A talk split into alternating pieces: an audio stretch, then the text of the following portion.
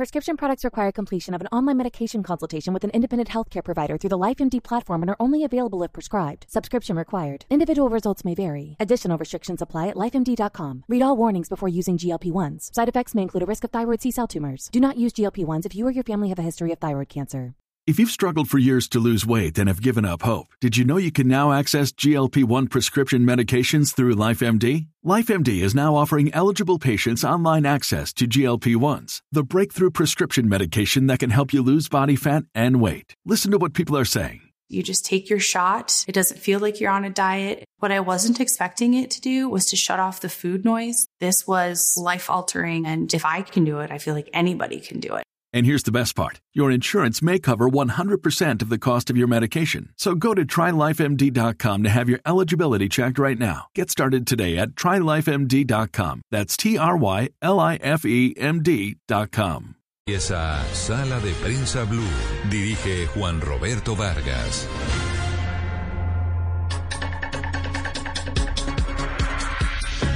Como siempre es un gusto saludarlos. Estamos aquí cumpliendo esta cita ineludible con todos nuestros queridos oyentes de Sala de Prensa Blue, que estará hasta el mediodía a través de todas las frecuencias de Blue Radio y también a través del canal digital de Noticias Caracol, Noticias Caracol Ahora.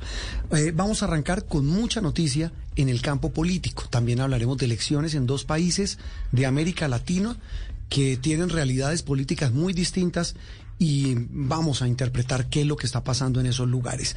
La reactivación de la economía, la reactivación del consumo en Colombia, hasta dónde puede llegar, qué panorama se pinta para este fin de año que pinta muy movido en materia económica. Esto y mucho más hoy en Sala de Prensa Blue. Bienvenidos.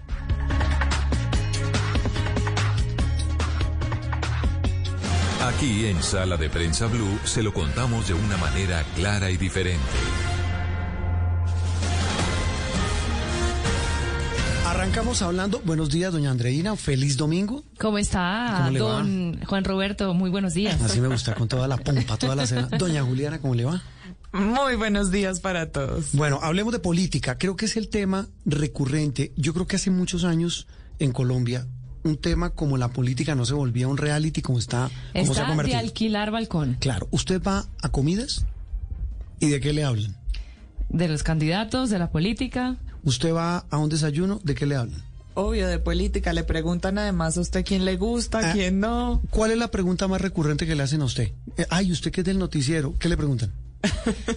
No, la gente en general me parece que está un poquito confundida. Por eso, ¿qué porque hay preguntan? demasiados candidatos. Exactamente. Entonces dicen, bueno, ajá, ¿qui- ¿quién? ¿Quién, quién va a ser? Pero sobre todo me parece a mí que la gente, por lo menos la que se acerca a mí, es muy de centro. Pero en el centro hay tanto despelote que no saben para dónde irse. ¿Y cómo sabe que son de centro? Pues porque dicen que no quieren ninguno de los extremos. Ajá. ¿Qué le preguntan a usted, Julián? Que quién va a ganar. Y como si uno supiera. ¿no? Como si uno supiera, sí. No sabemos, no tenemos ni idea quién va a ganar. Lo que sí sabemos es que hay una maraña de movimientos. Hoy es domingo, ya después de las 10 de la mañana. eh, a esta hora hay reuniones. Hoy domingo. Estos señores no están descansando porque hay de todo. Eh, hubo peleas, hubo garroteras. Hay movimientos, hay alianzas, hay adhesiones, hay divisiones, en fin. Vamos a tratar de desentrañar para ponerles a, ustedes, nuestros oyentes y televidentes, eh, el panorama sobre la mesa lo más eh, sucinto, como dicen las señoras, posible. Arranquemos con la pelea de la semana, la de Alejandro Gaviria, el candidato, con César Gaviria, el jefe del Partido Liberal. Bueno, se acabó la luna de miel del expresidente Gaviria y del precandidato presidencial Alejandro Gaviria esta semana. Eh, no tuvieron un desencuentro, sino un encontronazo, mejor, porque fue fuerte la cosa. Eh, todo por cuenta de que Alejandro Gaviria eh, decidió participar en el cónclave de que se va a realizar de la coalición de la esperanza. Y sabemos que el, algunos señores del liberalismo no tienen digamos eh, muy buena relación con algunas personas de la coalición de la esperanza. Esto hizo que el expresidente César Gaviria le dijera a Alejandro Gaviria básicamente que ya no va o sea que ya no lo apoya. Y que y, por derecha que las firmas que habían recogido para su candidatura pues que ya no se las dan que ya no se las otorgan. Eso por supuesto supuesto, además generó reacciones en, Alejandro Gaviria, que dice que, que esto por un tema moral, lo escuchábamos el, el viernes en Noticias Caracol, por un tema moral le deberían dar esas firmas porque las personas firmaron por él. Sin embargo, Juventudes Liberales dicen que él fue desleal por, por, por, por intentar o por querer participar en, esta, en este conclave de la coalición de la esperanza. Tal vez para agregar a ese tema, en ese, o en ese confuso panorama, ah, bueno, Gaviria, ya nuestro invitado, nuestro compañero nos va a explicar en qué va a parar lo que en la semana que viene el tema de la campaña de Gaviria, pero para terminar ese tema, muchos aseguran que Gaviria Alejandro terminó secuestrado por Gaviria César secuestrado políticamente. Claro, y eso es lo que dice Alejandro Gaviria, dice, yo, yo mucho gusto, bienvenido sea el Partido Liberal a, apoyarnos, pero, yo no quiero que me pongan cortapisas ni que me digan qué hacer y qué no hacer. Que mire cómo es la las vueltas de la vida. Es lo mismo que le mandó decir a Fajardo. Digo, yo, a mí no me pongan condiciones, no me impongan vetos. Y bueno, terminaron en semejante, en semejante divorcio entre los Gaviria, eh, el expresidente y el candidato. Juliana, el otro partido que también este fin de semana está de definiciones, y eso está bueno, es el Centro Democrático, el partido de gobierno, porque va a definir este lunes a su candidato único a la presidencia. Sí, aquí tenemos... Que participe después en una alianza, pero su candidato. Sí, con el que se va. Pero acá tenemos lo que está sobre la mesa y como decimos en el argot periodístico, of the record también hay varias mm. cositas. Ah, bueno, de dientes para afuera, ¿qué hay? Entonces, lo que hay es que mañana lunes vamos a conocer los resultados de esta encuesta que va a determinar quién va a ser el candidato del Centro Democrático. Si ese candidato se va después a una consulta de derecha o lo que sea, ya se definirá más adelante, pero será el candidato único del Centro Democrático que muy seguramente... ¿Quién cabal va a ser? Exactamente. Bueno. ¿Y de dientes para adentro?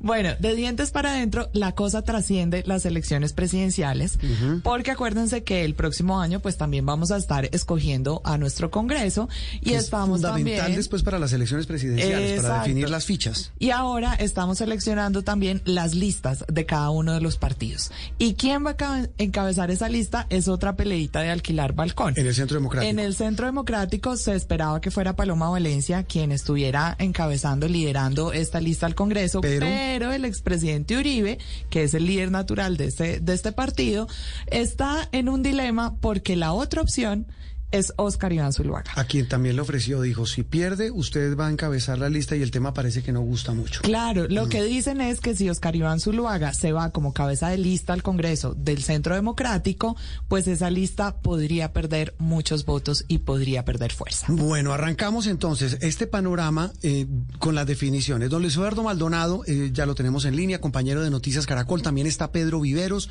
analista, compañero de Blue Radio y de Noticias Caracol.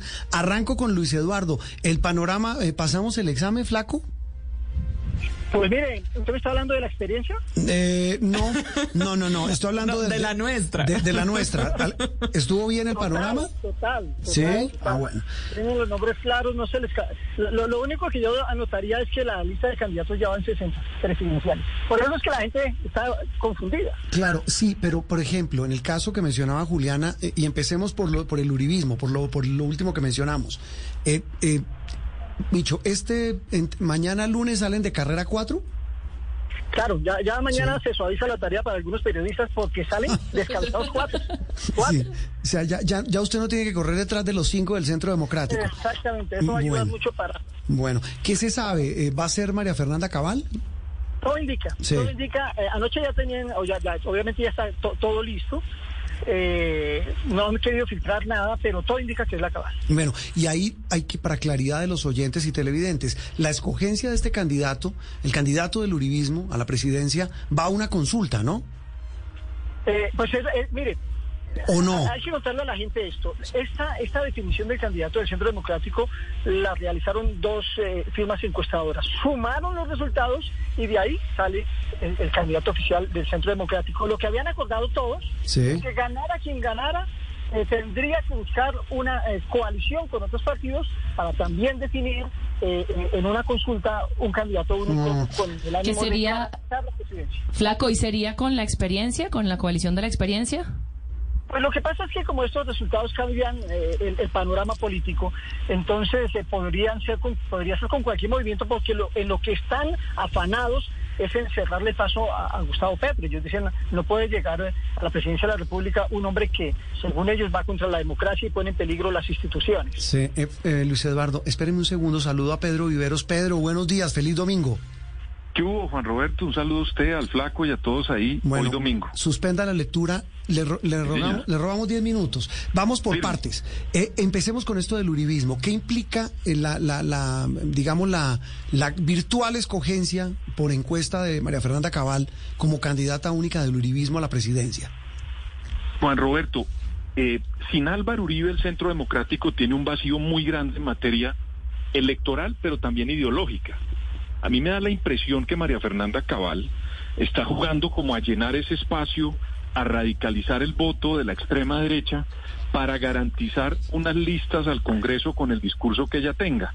Es una especie, digamos, no es, es como la suplencia de Álvaro Uribe en materia de discurso. Sí. Ojo con esto, yo no estoy diciendo que ella sea la Álvaro Sí, no, no, no, de acuerdo. No, es como la, la suplente de Álvaro Uribe que la sacan para que con su discurso radical pues pueda volver efervescente las bases del, centro democrático y poder mantener en los mínimos el vacío que deja la figura de Álvaro Uribe que no se va a presentar al Congreso. ¿Y cómo está, Pedro, hoy eh, el ambiente al interior del Centro Democrático? Ya Juliana nos narraba un poquito la tensión que hay, porque pues otros candidatos también esperan, por lo menos en, las listas para el Congreso, ser cabeza de lista y ya el presidente se lo habría propuesto a Zuluaga. Eh, ¿qué, ha, ¿Qué ha sabido usted de eso? Tensión es una manera amable, Pedro y Andreina, de hablar de lo que está pasando por dentro, ¿no? Yo, yo lo que creo es que allá adentro hay unas personas que se resignaron. Porque, miren, Álvaro Uribe lleva manejando la política en Colombia más de 20 años, pero en el último gobierno, con el presidente Iván Duque, por las encuestas, eso no ha salido bien. Hmm. Entonces, internamente lo que hay, repito, es eso, una sensación como de pesadumbre, porque lo que va a ocurrir en adelante, la mayoría de los candidatos van a trabajar para golpear muy fuerte a Iván Duque y al Centro Democrático. Luego, las personas que estén dentro de ese sector político deben estar un poco como arrinconadas. Yo pensaría que, que ellos no están, digamos, en su mejor momento y para eso tienen que organizarse para salvar los muebles, Juan Roberto. Sí, para tratar de, claro, inclusive alejándose del mismo gobierno, ¿no? Claro, claro. Ah, Entonces, pero eso no, eso es muy difícil de creerlo, porque es como si Horacio Serpa se hubiera alejado de Ernesto Samper. Mm. Bueno, pues terminó perdiendo, entre otras, por eso, ¿no? Sí, por, eso, pero si se aleja, eh, Pedro, regáleme un instante. Eh, Luis Eduardo, hablemos de lo, del otro gran movimiento de la semana, el que mencionaba Andreina al comienzo del programa. La pelea enorme, la ruptura entre los Gaviria, la salida o el, respaldo que le quitó el liberalismo a Alejandro Gaviria. ¿Qué se vislumbra para la campaña presidencial de, de Alejandro Gaviria con el que usted habló el viernes en Noticias Caracol? Bueno, pues mire, ese mismo día se le abrieron varias puertas. Eh, que le decían, venga, lo queremos como candidato. El nuevo liberalismo lo anunció abiertamente, luego la Alianza Social Independiente también eh, expidió un comunicado en el que decía que había un acuerdo programático y que lo querían en su en su eh, movimiento para ser presidente de la República. Lo que nos dijo Alejandro es que por el momento él no se va a casar ni con el nuevo liberalismo ni con la Alianza Social Independiente, pero que por supuesto acepta los apoyos eh, políticos. Pero él está ahí en la coalición de la esperanza. El próximo fin de semana vendrá lo fuerte y ahí se va a, decidir cómo, cómo va a ser el mecanismo de, de, escogencia, que también va a ser obviamente por consulta popular. Eh, Flaco, ya vuelvo con usted. Pedro, me da pena preguntarlo así, pero Alejandro Gaviria está en condiciones de exigir, como dice el flaco, de decir, yo no acepto este respaldo, estudio este otro, porque es que realmente en las encuestas no está marcando. Claro, mire, en las últimas encuestas, por lo menos las que yo vi recientemente del Centro Nacional de Consultoría, Alejandro, voy a decirle Alejandro y César para no confundir a la, a la audiencia, Alejandro se dobló en la encuesta. Entonces, pues él debe estar pensando que tiene una aspiración importante con un buen discurso, pero necesita votos, ¿no? Porque y, maquinaria, ¿no? Claro, porque es la persona que... Eh, realmente el, único nuevo del espectro político de los candidatos, de los 60 candidatos de los que hablaba eh, eh, el flaco Maldonado, es, es Alejandro Gaviria, hmm. porque él no se ha presentado a ninguna elección. Entonces una persona cuando es nueva en la piscina electoral en Colombia tiene que recurrir a conseguir votos. Si él no los tiene, porque al lanzarse solamente con la, con la, digamos, con la chapa del Partido Liberal, usted sabe que los partidos están muy desprestigiados y lanzarse con esa chapa era un, error que él cometía por ser, digamos, el nuevo de la escena, pero además con un discurso independiente. Por eso yo entendería que lo que está tratando de hacer es con su discurso entrar en una coalición donde pueda rescatar los votos si gana una consulta intrapartidista, Mm. Eh, Sí. eh, Juan Sí. Roberto. ¿Ok? No le queda opción. Claro, y exacto. justamente en esa coalición flaco que se va a reunir en los próximos días y que veníamos hablando de tensión. La coalición de la esperanza. De ¿no? la Es que como hay de la esperanza. esperanza, la experiencia, ya vamos a hablar de la de la que experiencia. qué coincidencia, Sí. no la cacofonía, ¿no? Sí. Bueno, eh, Flaco, entonces nos vamos a la coalición de la esperanza y su famoso cónclave que se realizará en unos días. ¿Habrá también tensión por ese lado? Eh, así en, en futurología, ¿qué esperamos, Flaco? Pues es que, mire, uno habla con ellos y a veces digo, bueno, va a ganar el Cristo. Y hablo con otro y me convence de que va a ganar el otro. Todos tienen un discurso perfecto, todos tienen los votos perfectos, todos tienen la ganancia política en distintos sectores, todos son ganadores. Entonces, pues apostarle a uno, pues Gaviria tendría opción también, mucha, mucha opción, ¿no? Pedro, y hablando, segui- seguir, se- para seguir hablando de esta reunión, de, de ese cónclave, eh, la llegada o el aterrizaje de Gaviria en ese cónclave, co- ¿cómo cambia las fichas ahí? ¿Cómo cambia? ¿Cómo cambia? El decorado. Exacto, el decorado. Y principalmente yo- las aspiraciones de Sergio Fajardo, ¿no? Sí. Yo, yo voy a jugar con las palabras. Yo no creo que sea la coalición de la esperanza, sino una esperanza de coalición que llegue a salir de esa reunión. Está buena. Porque a veces a mí me parece que lo que hay, digamos, son como más egos para poder conformar y llegar a tener esa coalición. Pero si ellos se unifican, mire, Juan Roberto y Flaco y los, y los de la mesa, el nuevo liberalismo es como cuando usted sale a vender Coca-Cola. Qué pena poner eso. Sí. En Colombia hay una cosa con el nuevo liberalismo y con Galán y con la figura muy fuerte. En todo el territorio colombiano hay una gente que tiene una foto con Galán o, Mm. o una esperanza Sí. o lo que sea. Entonces ese es un partido que es muy fuerte. Si ellos lograran enfocar esa esperanza de esa coalición en el nuevo liberalismo y todos se metieran en esa chapa y se unificaran, eso podría ser, digamos, lo novedoso, entre otras cosas porque el nuevo liberalismo es el único partido hoy en Colombia que no ha cometido un delito político en 31 años, porque le acaban de dar la personería, no ha tenido posibilidades de cometer delitos. Es un partido nuevo, oxigenado, con una buena marca. Si se meten todos ahí, yo creo que ahí podría haber de verdad una coalición muy seria que podría no solamente tener figuración en materia presidencial, sino también de Congreso, Juan Roberto, porque a esa elección de Congreso Ah, también no, hay esa es clave, porque es que, claro, hay, hay definir la lista. Bueno, ya, ya hay un caballo ganador, diría uno, en esa lista que es Humberto de la Calle. Pero es que ese es uno de una lista que debería ser muy fuerte, ¿no? De acuerdo, pero si ellos se ponen a, a trabajarlo con esa posibilidad de tener esa coalición, pero enmarcado en el nuevo liberalismo, es que tienen un buen ropaje. Esa es una chapa ganadora, sí. Es una chapa muy importante porque, le repito, no tiene pierde. Mm. Eh, hace poco, eh, lo hablábamos en el programa cuando la elección de alcaldía, Carlos Fernando Galán se lanzó y en menos de seis meses sacó un millón de votos en Bogotá. Sí, que no es poca cosa. O sea, eso hay que ponerle atención si lo logran hacer y para eso tienen que desprenderse de muchos egos. Pedro, ¿y qué pasa si la esperanza se desvanece? Si esa coalición no se logra No y cuaja. todo el centro queda dividido, la balanza se va para el pasó. pacto histórico. Acuérdese, Necesariamente. acuérdese lo que ya ha pasado. Acuérdese que ya cuando en Bogotá no se juntaron unos candidatos, terminó ganando Petro. La elección pasada no se juntaron los del centro y pues terminó ganando el presidente Iván Duque. Luego, cuando no se reúnen los del centro, eso, digamos, se atomiza y terminan ganando los extremos radicales. Sí. Pero en este es caso el extremo radical es el extremo de Petro, no el del otro lado, el que ganaría según su que- predicción. No, porque es que allá también hay una gente que no le gusta en ese centro, hay una gente que de pronto no le gusta Petro Ah, y y termina mucha, yéndose claro. para otro lado que puede ser una coalición esa de la experiencia que llaman y que me imagino que ahora vamos a tratar. Sí, Pero mi- si eso se rompe y no hay una unidad, le repito que eso le favorece mucho a los extremos para pasar a la segunda vuelta y en esa segunda vuelta ahora sí ver quién vota a favor de Petro, quién en contra de Petro y eso beneficia, repito, siempre a los extremos. Ojalá que hubiera en esa en esa esperanza de la coalición una salida para las personas que aspiran a, a amalgamar el centro, ¿no? Sí. Mire, Pedro, muy importante. eh, regáleme unos instantes, una, respuesta muy corta para cerrar este Sí, señor. ciclo del tema de Gaviria, la coalición de la esperanza, etcétera. ¿Qué va a pasar con los votos del Partido Liberal? Que independientemente que haya gente que quiera o no a César Gaviria, ahí hay un fortín enorme, Sí.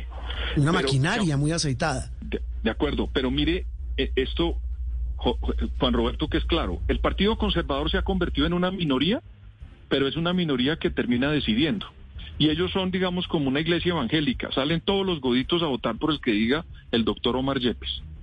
Y son dos millones de votos en Sí, Colombia.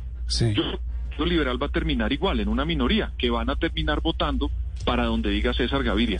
Ahora con la ruptura de Alejandro Gaviria y los odios que tiene eh, César Gaviria con Fajardo, pues de repente uno pensará que le está buscando otros caminos, que hay que esperar cuáles sean. Mm. Pero Pe- en ¿Petro? principio yo ¿Puede, terminar con Petro? Eh, Juan, yo no, yo no, no me atrevería hoy a ser apocalíptico, pero Ah, bueno, yo, usted es el que está calificando. Pero bueno, pero, eh, pero, pero siguiendo con esos términos, de todo se ve en la viña del Señor y en la viña de la política. Eh, Pedro, pero- eh, pero flaco. no se le olvide que Señor. queda la, la experiencia. Juan No, no, no, no, espéreme, espéreme un segundo, es que eso les iba a decir. Mire, hago una pequeña pausa, tengo un compromiso, Sí, señor. vuelvo en instante, flaco, no se me vaya para que hablemos del gran enigma que es el otro gran bloque político, que es el de los exalcaldes y exgobernadores. Estamos en sala de prensa Blue.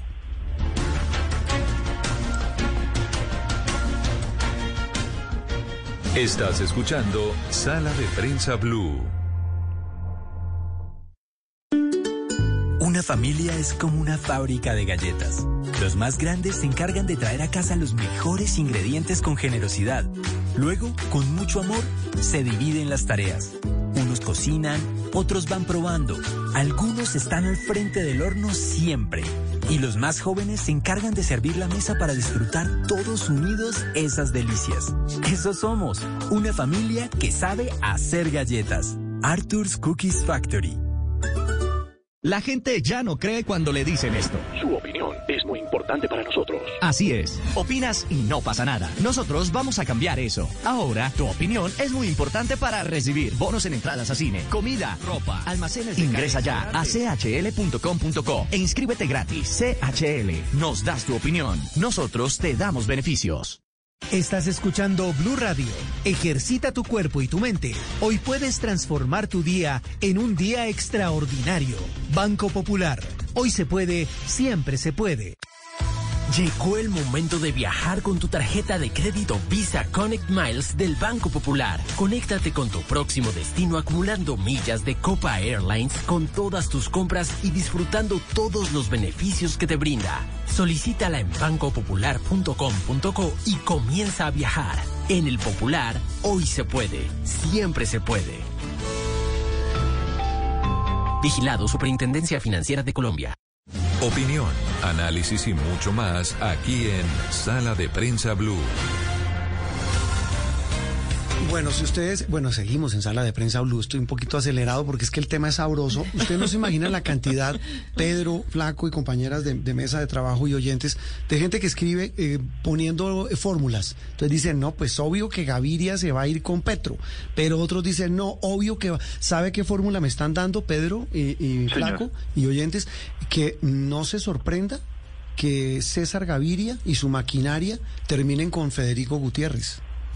Pues eso, eso. Pero acuérdese- pues, Sí, dale, Fe- flaco, Pedro. dale, flaco. No, dale, flaco. Acuérdense, acuérdense que ellos también ya dijeron, le dijeron a la registraduría, queremos ir a la consulta y Mm. alcanzaron a inscribirse. Sí. Están recibiendo hojas de vida para, para presidentes de Colombia. No, bueno, pero vamos, vamos por partes. Andreina, rec- recordemos qué pasó esta semana con la coalición de la experiencia. Bueno, en la colección de experiencia, primero hay que decir que está eh, Juan Carlos Echeverri, el exministro, está Enrique Peñalosa, Federico Gutiérrez, Dilian Francisca Toro. Y esta semana, noticia es que Alejandro Char, eh, el exalcalde de Barranquilla, pues puede, puede que haga parte, están en conversaciones de esta coalición de la experiencia. Todo parece indicar que sí. David Barguil, el conservador, también parece que está ahí en conversaciones. Y John Milton Aló. Rodríguez, el, el, el cristiano, Sí. el pastor cristiano. Sí, eh, Juliana, ahí la clave de eso es, tal vez la gran novedad es el anuncio de, el anuncio de Char, ¿no? Claro, por supuesto, que se suma sobre todo para ponerle peso en la costa colombiana donde Gustavo Petro... Eso no, votos. Eso se llama votos y maquinaria, la planadora de luchar en la costa. Claro, porque justamente es allí donde el pacto histórico en cabeza de Gustavo Petro pues tiene una gran fuerza y es donde quieren recuperar ese terreno que podría serles muy, muy útil. O no, ni siquiera muy útil, indispensable. No, pues póngalo perdón, así. es maquinaria, votos. No se sabe uno. Yo, Flaco, usted que que ha logrado establecer tanto de la llegada de Char, como dicen Andreina y Juliana, a esta coalición, como de lo, del futuro de esa eventual alianza. Miren, eh, déjeme decirle algo antes. La A ver. foto que yo tengo del viernes pasado, Sí. de un almuerzo en el que me dicen que comieron eh, bandeja paisa con muchos chicharrones que tuvieron que... eh, bueno, está. ¿Con qué lo bajaron? Alejandro Char, David Baquil, yo Milton Rodríguez, Miriam Francisca Torres. No, pero venga, devuélvame el cassette. Eh, Vamos a hacer la lista. Estuvieron Alex Char. ¿Sí? Alex Char virtual.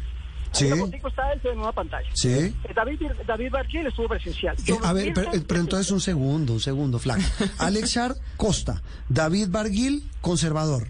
Godo. O sea, el candidato de los conservadores. Sí. Sí. Ok. también. Yo Milton Rodríguez de Colombia Justa Libre. El, el cristiano, sí. El cristiano. Sí. Miriam Francisca es gobernadora, ex senadora de las regiones. Sí, la, la Sí, casica, la casica Bayuna. Juan Carlos Echeverri, El, el cacique de dónde no, él es el exministro. El exministro. el exministro, sí. Sí. Más del Eh, interior. eh, eh, Enri- Enrique Peñalosa Sí, el exalcalde de Bogotá. y Federico Gutiérrez. ¿Y qué y Federico, ¿y qué pasó en el almuerzo? ¿Sabe qué fue lo primero que se dijeron? Comenzaron a hablar de frente y de lo que deberían hacer. Sí. Porque lo que me contaba uno de los precandidatos es que cuando se sentaron se dieron cuenta que había mucho ego por todo lado. No me diga, qué No, pero descubrimiento. descubrieron el agua tibia, sí. Lo primero que se dijeron fue, tenemos que bajarnos de los egos. Si no lo comenzamos por esto, esta coalición de experiencia no va para ningún lado. Y a eso se comprometió. Segundo compromiso, Sí. atraer, compromiso a atraer a otros personajes. ¿Sabe, sabe para dónde están mirando? ¿A dónde? A los verdes. Como los verdes quedaron en libertad, entonces dicen, ahí hay un potencial. ¿Y, qué- y qué personajes les llaman la atención de los verdes? Pues supongo que los dos, porque hablaron de los verdes. Por eso, pero ahí quién, ¿a quién llamarían? ¿Qué, qué, quisieran hacer No, ahí? ellos, con- están habla- ellos están hablando de, de los eh, de los precandidatos que quedaron en libertad, aunque ellos ya dijeron... Ah, porque, Amaya porque Amaya ya está, ya está con, con La la, Esperanza. Y No, y Romero, también, Pacto Romero el viernes se el fue con Petro, con el pacto histórico. Sí, exacto. Sí. exacto. Pero otra cosa que me llamó la atención es que eh, ese nombre de la coalición de la experiencia podría cambiar. Aquí hablaron el viernes de una figura que se llamaría Hagamos Equipo por Colombia. Que lo que analizaban ellos es que es un nombre muy atractivo, general, eh, implica el país, implica todas las clases políticas, implica todas las religiones, implica el país como un todo. Sí. También lo está mirando como una estrategia. Y el compromiso final es que gane el que gane, hay que respetarlo. Los demás no ¿Y pueden cómo- decir, me voy Flaco. allí, no me gustó. ¿Hablaron de consulta? Claro, supongo, pues Claro. no hay otro mecanismo. Consulta. 13 de marzo. Van a la consulta el 13 de marzo. La regla, eh, encomillada, es que se respeta al que gane. Eh, Sí. Bueno, Pedro. No- no- no puede- y van a comenzar a recorrer el país. Ah, pues, Eh, bueno, no. Char tiene que empezar a recoger firmas porque ya lo anunció. Sí, exactamente. Sí, todos, hay un hay un pero- dicho hay un dicho jocoso me- lo escuché en una comida y, y Pedro me, me corrige para empezar con este tema de la coalición de la experiencia de Char y es que simplemente esas firmas ya están ¿no? eso ya está recogido A mí, a- eh, vea, vea que yo estaba pensando esto y no lo iba a decir. no dígalo Eh, lo que me dicen es que las firmas ya están incluso contadas. Eh, será así Pedro así de fuerte es No, Char pues, mire, Char es, un, es una persona que está jugando un papel, en mi opinión, táctico dentro de esa coalición. ¿Y es que cuando usted lee las encuestas, Sí. eh, Petro está navegando solo en la costa atlántica, solo. Está Sí. ya recogiendo votos de todas partes. Eh, si no llega una persona como Char a disputar, pues no le va a arañar votos a Petro. Mm. Cuando usted lee las encuestas, Petro saca unas ventajas gigantescas en la costa. Me da la impresión que esa táctica la está utilizando la coalición de la experiencia para poder mitigar la llegada tan fuerte de Gustavo Petro en la costa. Porque cuando usted lee las encuestas allá, las diferencias son muy grandes de Gustavo Petro. sí mire Pero sí le Pedro voy a decir otra cosa, Señor. Juan y, y Flaco, que hay otra condición que la coa- coalición de la experiencia, no sé si la ha dicho, pero debería tenerla en consideración. Es que donde ellos se dejen tocar por el centro democrático, acaban con la candidatura de ellos, ¿no? Acaban con esa coalición. Claro. A ellos les corresponde, si van a tener una relación con el centro democrático, es como las amantes, Hmm. que es por allá como a las 4 de la mañana y escondidos en un parque. Ah, pero es- eso, eso puede, eso puede pasar, eh, eh, flaco, porque es que esto finalmente puede terminar eh, haciendo esa unión entre la candidata o el ganador, yo soy ganador acá, la señora Cabal, eh, el candidato del uribismo que pueda terminar en esa coalición de la experiencia. Pues, Donde eh, se dejen a ver- manchar, cometen un error. ¿Será que sí, Pedro? Roberto. Pero, pero no, Gigantesco. pero, pero no terminarán allá. Ah, Pero yo creo, como le digo, como las amantes. Eso comienzan a trabajarla como a las 4 de la mañana y por debajo de cuerda. Pero en algún momento dado van a tener que en ventilarla, porque tiene que ir a algún Yo tipo, a las urnas van a tener No que ir, ¿o no? Sí, creo que van a la primera vuelta y se va al centro democrático directamente con la candidata. Pero la estructura del centro democrático de pronto vota por otro candidato, Juan Sí, Roberto. Sí. Pedro, pero entonces hagamos cuentas. Ayúdenos un Sí. poquito con, con las matemáticas, porque es que estos personajes que hemos nombrado que están en la coalición de la, de la experiencia, pues realmente representan un número sobre muy, todo los muy nu- importante. Sobre todo los nuevos. Claro. Mire, eh, Juliana y, y Pedro y Flaco. eh, a, a- a ver, me corrige Flaco. Eh, David Barguil, ¿los godos cuántos votos pueden poner? Dos millones. Dos millones. Dos millones. Espera que anoto. Dos. Eh, los cristianos, John Milton. Pueden poner 500. Sí, unos 500, 600 mil votos. ok, dos seiscientos. Dilian. Bueno, después Dilian. del Valle, tiene los votos. Sí, no sé 500 cuántos, pero- también. Ahí está, completemos los tres. Eh, Alejandro Y Char. lo que se y Char. del Centro Democrático, Char debe tener otro tanto. Lo que se dice del Centro Democrático, le repito, y qué pena que cometió un error, porque no son las amantes, son también los amantes que pueden estar a las 3 de la mañana. Porque que ahora Sí, no solamente exacto. uno puede decir Claro, las, claro, claro, hay- los, pues, son hombres y mujeres. hay, hay, Entonces, hombres, hay hombres que hacen ese papel, Claro, sí, señor.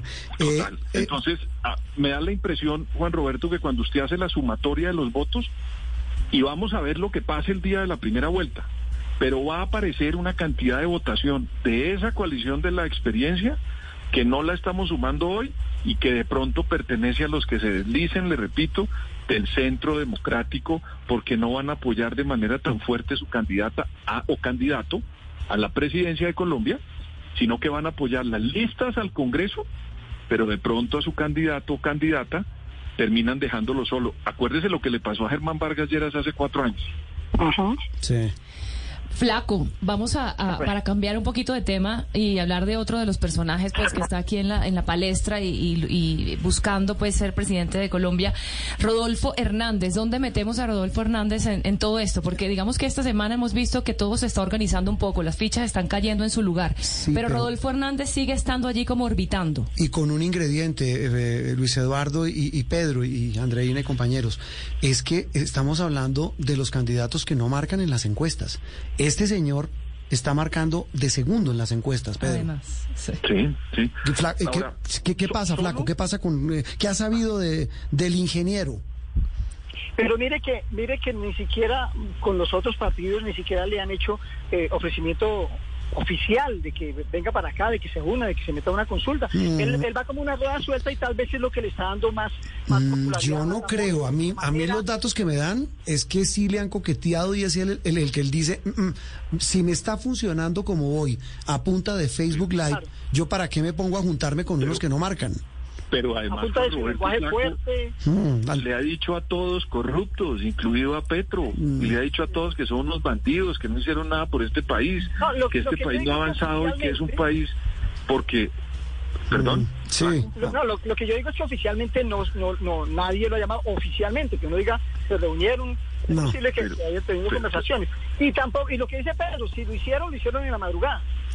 Pero, pero es que imagínense la presentación cuando han negado la amante durante todo el tiempo del amante y que terminen presentándolo en público después de que le han dado en las narices porque este señor, Rodolfo Hernández, le ha dicho a todos los políticos que están en contienda que ninguno hizo absolutamente nada por Colombia y que todos son unos corruptos. Esa presentación en público de esa amante es bien compleja. Mire, muchas Sin luz. conclusiones. Estoy aquí sacando el cuaderno, la lista. Bueno, ya queda Rodolfo, nos quedó la experiencia, la esperanza, el centro democrático. Ah, bueno, tal vez me falta. No hemos hablado del que va punteando las encuestas. Petro. ¿Qué pasa con el flaco? ¿Qué ha sabido? Ah, bueno, Romero Camilo adhirió el viernes ya Sí, al pacto con histórico. Petro, sí. ¿Qué, qué, qué movimientos hay más allí en el, en el, en el pacto histórico? Eh, no, ya los nombramos todos. Todos, sí. Es que, es que mire, mire, me- Luis Eduardo y Pedro, las vueltas de la vida, del que menos hablamos es el que está sacando mejor provecho político, si uno lo ve en términos de números, ¿o no, Pedro? No, es que él tiene el cupo asegurado en Claro. la universidad hace rato. Ah, sí. Él ya tiene el cupo, hay gente que tiene el ICFES. Sí. Usted sabe que saca un promedio por encima y ya puede entrar en cualquier universidad. O sea, él ya está en la, en la segunda vuelta. Él ya está en la... Y todos estos movimientos son para ver quién lo enfrenta. ¿Quién lo enfrenta? Porque Mm. el problema de Petro no está en la primera, sino en la segunda. Mm. Como el problema de los otros está en la primera y no en la segunda. Sí. Juan Roberto. Sí, eh, Flaco, me queda una pregunta final. Eh, Usted habló eh, de, lo- de los de dientes para adentro, lo que se supone el almuerzo de los exalcaldes y exgobernadores, que lo primero que dijeron es, eh, superemos el ego. Los, exacto. Los egos, pero es que es un ego con 6 millones de votos, sumando todos los que están entrando, porque es que pues Echeverry me da pena, pero no tiene votos. Peñalosa, Pocón, Fico, tampoco, me da pena, pero en términos de encuesta, si se atienen los números de las encuestas. Los otros sí tienen un capital político enorme, un capital enorme. Char, Barguil, Char. John Milton, Dilian, eh, ¿qué- ¿va a ser posible que bajen la guardia y se pongan de acuerdo? Pero tienen que hacerlo. Es que si no, si no, no habría ninguna posibilidad de, de unión y de que lleguen al- al- al- a la consulta del 13 de- Sí. del próximo año. Mm. Si no lo hacen, no. ¿Sabe quién les baja el se ego? ¿Quién se los Ah, baja. Pedro? Petro, Petro. Ah, Petro sí. les baja el ego. O sea, del, de- del que no hemos hablado casi. Sí, exacto. Ese por, por ganarle a él bajan, va a ver que bajan los espíritus Mm. y se van a unificar porque a él es el que le quieren ganar la mayoría de los candidatos. Otros tienen propósito realmente de ideas y tal, pero hay un grupo específico por el discurso que usted ve que el ego se le va a bajar porque quieren derrotar a Gustavo Petro. Es decir, a las malas, a la fuerza. Pues Pedro, lo dejamos volver a la lectura. Gracias, de verdad. Un abrazo y, y seguimos en No, un contacto. abrazo a ustedes. Mil Pe- gracias. Saludos a todos. Pedro Viveros, compañero de Blue Radio de Noticias Caracol. Flaco, ¿algo más? ¿Se nos queda alguno en el tintero? No, pues eh, contar, contar las horas porque mañana se sabrá quién es el candidato oficial del partido de gobierno. Mm, Y seguramente, como Juliana la- lo cantó al comienzo del programa, el, el conocerse, el decantarse ese resultado, que repito, todo apunta que va a ser María Fernanda Cabal, pero cualquier cosa puede pasar. Ahí va a haber una, ahí va a haber una implosión. Ese partido no está bien. Eh, eh, creo que es de los que internamente, aunque todos asisten a los foros muy juiciosos, pero creo que son los que internamente tienen más enfrentamientos. Mm. Eh, Flaco, lo dejamos descansar. Excelente trabajo y excelente resumen. Muchas gracias. Bueno, señor. Bueno, nos vamos. Seguimos en sala. de- ¿Alguna otra dudita?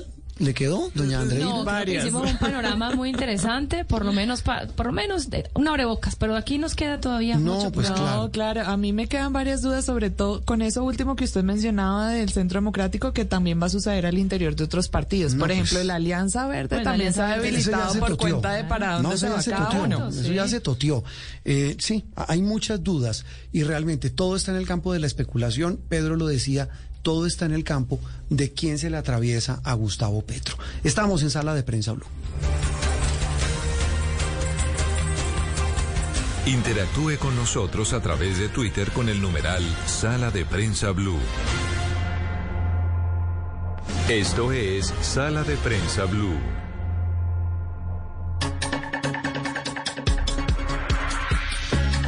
Estamos de regreso en sala de prensa Blue. Estuvo sabroso el, el tema político, ¿no? Sí, la verdad que y sí. lo que muy- falta. Sí, Tertulias son las que quedan. Sí. Eh, eh, tratamos de responder las preguntas que le hacen a usted, Sí. Andreina.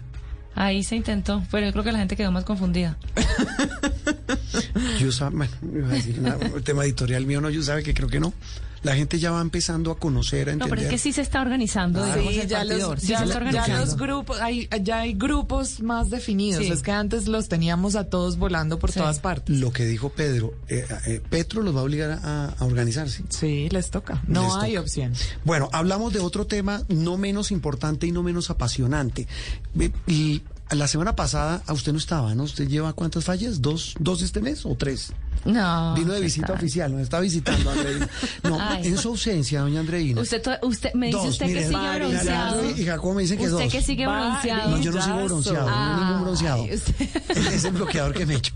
Eh, hablamos la semana pasada y antepasada, hablábamos de un tema clave que es, como siempre, además de la política, la economía. Hablamos de reactivación, hablamos de la carestía de los productos de la canasta familiar. El, enfoque que hicimos por todas las regiones de Colombia, o algunas de ellas, pues fue preocupante. Y hoy hablamos de la otra noticia de la semana, que tiene que ver, Andreina, Juliana y oyentes, con los datos de reactivación de la economía son esperanzadores, son alentadores. Hay unos datos terribles de desigualdad, de inequidad, de pobreza, de falta de oportunidades. Pero hay un enorme contraste con los datos de actividad económica. Lo que, lo que reveló el DAN esta semana eh, de verdad muestra que la economía se está moviendo. Sin duda, pues por lo menos las cifras así lo indican. El Producto Interno Bruto creció 13,2% de julio a septiembre. Y si estamos hablando de lo que va de este año, es de 10,3% el crecimiento. Entonces, eh, pues se está reactivando la economía. Eh, digamos, si, si lo vamos a medir respecto a los años anteriores, para, de hecho, ante- hasta niveles prepandémicos, está subiendo más que niveles prepandémicos, lo cual es un indicador súper potente. Y si vamos a comparar, eh, por ejemplo, en el año, en el año 2019 eh, fue de 1.5%. Eh, es- de mentiras, si comparamos con el año 2019, Sí. el crecimiento de este año es 1.5% mayor, es decir, prepandemia. Entonces, estamos viendo una reactivación muy, muy interesante. Y si lo vemos respecto al año 2020, es 10,3% más. Sí, Estábamos- claro, ahí la diferencia Puedo Es usar una frase de los pelados de hoy. Hace un año estábamos en la inmunda. Sin Estaba duda. la economía parada, todo bloqueado, la gente sin trabajo. Es decir, la economía está lo que llaman los expertos efecto rebote. Está después de, de haber tocado fondo para arriba. Pero bueno, Juliana, de lo que menciona Andreina, hay puntos claves. Lo que está jalonando la economía es el consumo. La gente está consumiendo a la lata. Perdón la expresión tan coloquial, pero creo que es la más gráfica para decir que está disparado el consumo en Colombia. Claro, Fedesarrollo dice que en estos últimos cinco meses la mayoría de los colombianos ya se sienten más cómodo planificando sus compras y hay tres puntos iniciales en los que la gente se está gastando la plata y en los que está aumentando este consumo. Por un lado, los restaurantes. Sí. El interés de ir a Ah, los no. restaurantes en abril era del 19%, ya vamos en 47% de la gente que quiere ir a comer por fuera de su casa. vaya usted a buscar un, un domingo. ahora salimos de acá. Por decir algo, váyase. Hablo de Bogotá, no, ni qué decir en Cartagena, en Cali, en Barranquilla. Vaya a buscar un restaurante. ¿Consigue mesa? No la consigue. No. Le toca hacer fila. Sí, si no ha hecho reserva, Ah, le no. toca hacer fila. Bueno. Bueno, el segundo, las compras en los centros comerciales que pasaron del 24% de interés en abril a 55% ahora. Y la gente también quiere salir, sobre todo ahora que ya se acerca el fin de año. Quiere pasear. Exactamente, quiere irse de viaje en sus vacaciones, principalmente en vehículos particulares, más que viajes, eh, vuelos en avión. Este pasó del 6% el interés de viajar Sí. en abril al 31% en estos siguientes y es que, seis meses. Y es que el sector turismo, Andreina, eh, para complementar la cifra de Juliana, eh, está entregando ya una expectativa enorme de crecimiento mm, en, en su sector en lo que queda de este año. Sí, recordar que era uno, es uno de los sectores que estuvo más golpeado por la pandemia y Ricardo Galindo, que es el viceministro de Turismo, ya proyectó que para finales de año la recuperación va a ser eh, superior al 80%. O sea, eh, va- es alta. O sea, ya la gente está yendo a viajar. Nos dio por preguntar con alguien en la casa una casa chiquita en Villeta o Ricaurte. Eh, preguntamos, ¿la tiene libre para fin de año? No, No, señor. nada. ¿Sabe que no? Ojalá, ¿sabe que me pusieron en el chat del señor? Me puso ja, ja, ja, ja. Le dijeron ingenuo. 29 de enero, si acaso, de enero. Le dije, no, muchas gracias. Bueno, vamos a hacer un recorrido nacional precisamente para pulsar con nuestros compañeros de, de, Blue Radio, del servicio informativo, esa reactivación de la que hablaban Juliana y Andreina en cifras. Pero lo vamos a ver a, ahora en las calles. Vamos a comenzar en Barranquilla. Vanessa Saldarriaga nos cuenta el panorama de la reactivación en la capital del Atlántico. El proceso de reactivación económica tiene las expectativas en alto en el departamento del Atlántico. Por lo menos un 77% de los afiliados a la Cámara de Comercio de Barranquilla prevé un mejor escenario para estos últimos meses del 2021. Unos resultados que han sido fruto de la alianza entre la Gobernación del Atlántico, la Alcaldía de Barranquilla, el sector productivo y también los gremios para apoyar el emprendimiento y hacer una locomotora de recuperación económica a partir de la apuesta por el turismo, de la entrega de capital semilla, del apoyo decidido al campo y también del disparo del gasto público. Así lo señala Elsa Noguera, gobernadora del departamento. Una estrategia de rápida reactivación económica. Trabajamos de la mano con la Asamblea, tratamos vigencias futuras y hoy lo que vemos es que hay obras a toda marcha en todo el departamento. El impacto de este trabajo ha sido medido a partir de la recuperación de 50 mil de los 70 mil empleos que se perdieron a partir del impacto del confinamiento por la pandemia de COVID-19. Esto se ha visto reflejado en un incremento en las compras en los almacenes de grandes superficies que de acuerdo con Gilda Castro, directora de Fenalco Atlántico, ha llevado a que recuperen las ventas que tenían incluso antes del 2020. Eh,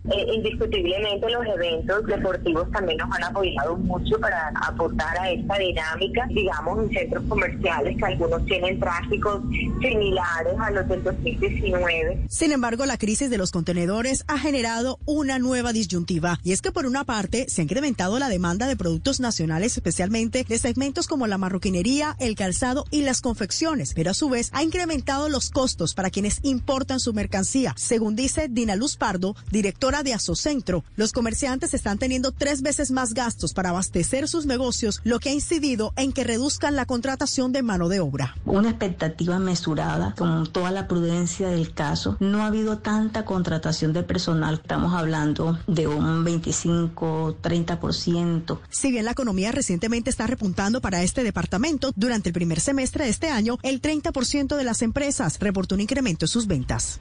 Muy bien, es lo que pasa en Barranquilla. Vanessa Saldarriaga, mire, las, el, el, reporte que entregan en Barranquilla es de una significativa eh, reactivación. Lo que pasó el viernes en el país con el día sin IVA no tiene nombre. Bueno, sí tiene nombre, ventas. Se superaron las expectativas, como, como había pasado en, también en la primera jornada. Las expectativas eran de 6 y 7 billones y superaron, pasó por allí, pero largo. Eh, y el, en la primera jornada fue de 9.8 billones de pesos lo que se, lo que se logró pues eh, activar la economía en el comercio. Y por supuesto, esto, como estamos hablando de reactivación y estamos hablando de que el consumo es el que está eh, jalonando esa reactivación, sin duda estos dos días sin IVA cuentan mucho en esas cifras de reactivación. Y súmele, bueno, usted que es experta, que le encanta, que es gomosa, como muchos, Andreina, con el tema del comercio electrónico. Se disparó Claro, el comercio, mucho, creciendo muchísimo el comercio electrónico. Eh, mucho el comercio electrónico, inclusive la, digamos, la, la, la, la bancarización, la inclusión financiera también se, se jalona porque muchas personas eh, están, quieren sus tarjetas de crédito para poder hacer transacciones, entonces Mm. también hay personas que están in- entrando en el sistema financiero para hacer uso del día sin, sin IVA. Eh, Una para frase aprovecharlo. de siempre, los gozosos con las tarjetas de crédito en diciembre y los dolorosos en enero. Sí, Porque le dicen, no, consuma ahora y pague entre enero y febrero, los quiero ver. Bueno, pero sigamos en ese recorrido, Juliana, de reactivación. Sí, y hablando de ventas, que son lo que es lo que necesitan las empresas y las microempresas, que son justamente el foco de la reactivación en Nariño, porque allí más de cuatro mil microempresas no pudieron renovar su matrícula mercantil. Así que el panorama en Pasto lo tiene Winston Viracachá. Aquí en Pasco, con el propósito de promover el consumo regional en el marco de la reapertura económica en la capital de Nariño en tiempos de pandemia, la Alcaldía Municipal y la Cámara de Comercio de Pasto hicieron el lanzamiento de la campaña Pymes de la Solidaridad, Yo Consumo Regional, No Rompas la Cadena. Esta iniciativa se da luego que la UNESCO reconociera a Pasto como una ciudad creativa en artesanías y artes populares. Damir Bravo, director ejecutivo de la Cámara de Comercio de Pasto. Es un pasaporte para nuestros productos llegar a mercados internacionales. Hacemos parte de ese grupo de 38 ciudades a nivel internacional en esta designación. En Pasto se logró en la última semana superar el 70.4% de la población vacunada contra el COVID-19, razón por la cual la alcaldía ordenó la reapertura total de la economía con un 75% de aforo, pero con drásticas medidas de bioseguridad. Germán Chamorro de la Rosa, alcalde de Pasto. ¿Y esto qué queremos? Que haya unas festividades de fin de año con seguridad, con más eh, vacunados y los carnavales de Pasto que ya los vamos a hacer también de una manera eh, más segura. Vamos a cumplir los protocolos, los aforos. Otra de las iniciativas adoptadas en la capital de Nariño tiene que ver con el acuerdo al que llegaron la alcaldía y los empresarios de la ciudad para poner en marcha el proyecto Obras por Impuestos, con el cual se busca reactivar las obras en comunas, barrios, corregimientos, generando al menos 2.000 nuevos puestos directos y otros 1.000 indirectos.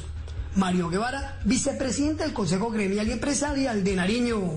Hay un banco de proyectos que tiene la alcaldía municipal a los cuales nosotros podemos enfocar esos tributos. Y es esto una oportunidad enorme para la ciudad. A pesar que a comienzos de año más de 4.000 pequeñas microempresas familiares no renovaron su matrícula mercantil, las directivas de la Cámara de Comercio en Pasto aseguran que en los dos últimos meses se han recuperado 2.000 de estas empresas a través de nuevas estrategias e incentivos que permitieron reintegrar a trabajadores especialmente en la construcción y las manufacturas. Estás escuchando Sala de Prensa Blue. Voces y sonidos de Colombia y el mundo en Blue Radio y bluradio.com, porque la verdad es de todos. 11 de la mañana en punto, las noticias en Blue Radio. Comenzamos con noticias que tienen que ver con la campaña a la presidencia, porque en una entrevista con el diario El Tiempo, el candidato presidencial Gustavo Petro dijo que si él gana las elecciones, acabaría con todos los contratos petroleros del país. Esta declaración causó revuelo y ya está generando reacciones de los otros candidatos, como lo es David Barguil por el candidato por el Partido Conservador, perdón, quien dijo que hacer esto sería un suicidio colectivo. ¿Qué más dijo María Camila Castro?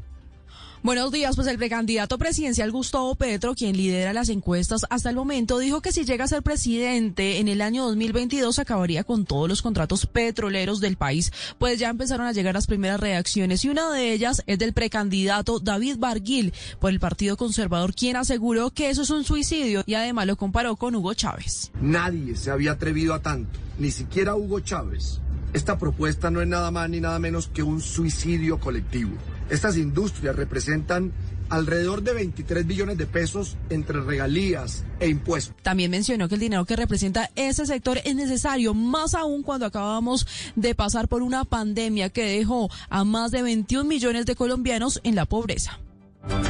María Camila, gracias. En otras noticias, en el páramo de Santurbán fueron capturadas seis personas que extraían de forma ilegal oro de una mina ubicada en el municipio de Betas. Dicen las autoridades que esa actividad ilegal había generado daño ambiental en una quebrada del departamento de Santander. Los detalles con Javier Rodríguez. En un operativo realizado por la Policía, Ejército y la Fiscalía en zona rural del municipio de Betas, en Santander, fueron capturadas seis personas que realizaban explotación minera de oro en la zona del páramo de Santurbán. Así lo aseguró la capitán Jenny Carolina Rueda, jefe de la Policía Ambiental en este departamento. Mientras adelantábamos labores de registro y control en un trabajo articulado con el Cuerpo Técnico de Investigación y nuestro Ejército Nacional en el área rural, observamos una persona al interior de una mina extrayendo oro. Le solicitamos de inmediato a estos ciudadanos la documentación que certificara la legalidad de su actividad y nos manifiesta no tener autorización o permiso ambiental. Los seis mineros ilegales capturados fueron dejados a disposición de la Fiscalía General de la Nación por los delitos de explotación ilícita de yacimiento minero y daños en los recursos naturales. Javier, gracias. Y fueron enviados a la cárcel 10 personas que al parecer hacían parte de un grupo delincuencial denominado recaudadores, quienes por medio de las tarjetas del SITP robaban dinero a los usuarios. ¿Cómo lo hacían, Mateo? Buenas tardes, buenos días. Sí, Miguel, buenos días. Pues se conoció que había dos modalidades. En la primera, presuntamente, el operador de la taquilla recibía por parte del usuario la tarjeta y el dinero para la recarga, pero desconectaba la plataforma en la cual se lleva a cabo esta recarga. Y así se impide la transacción y el dinero además no quedaba registrado en la base de datos de la empresa, en la base de recaudos. En una segunda modalidad consistía en que el operador realizaba presuntamente el mismo procedimiento, sin embargo, esta vez la tarjeta eh, eh, que iba a ser recargada pertenecía a un cómplice del empleado. Esto fue lo que dijo José Manuel Martínez, director seccional de la Fiscalía Bogotá.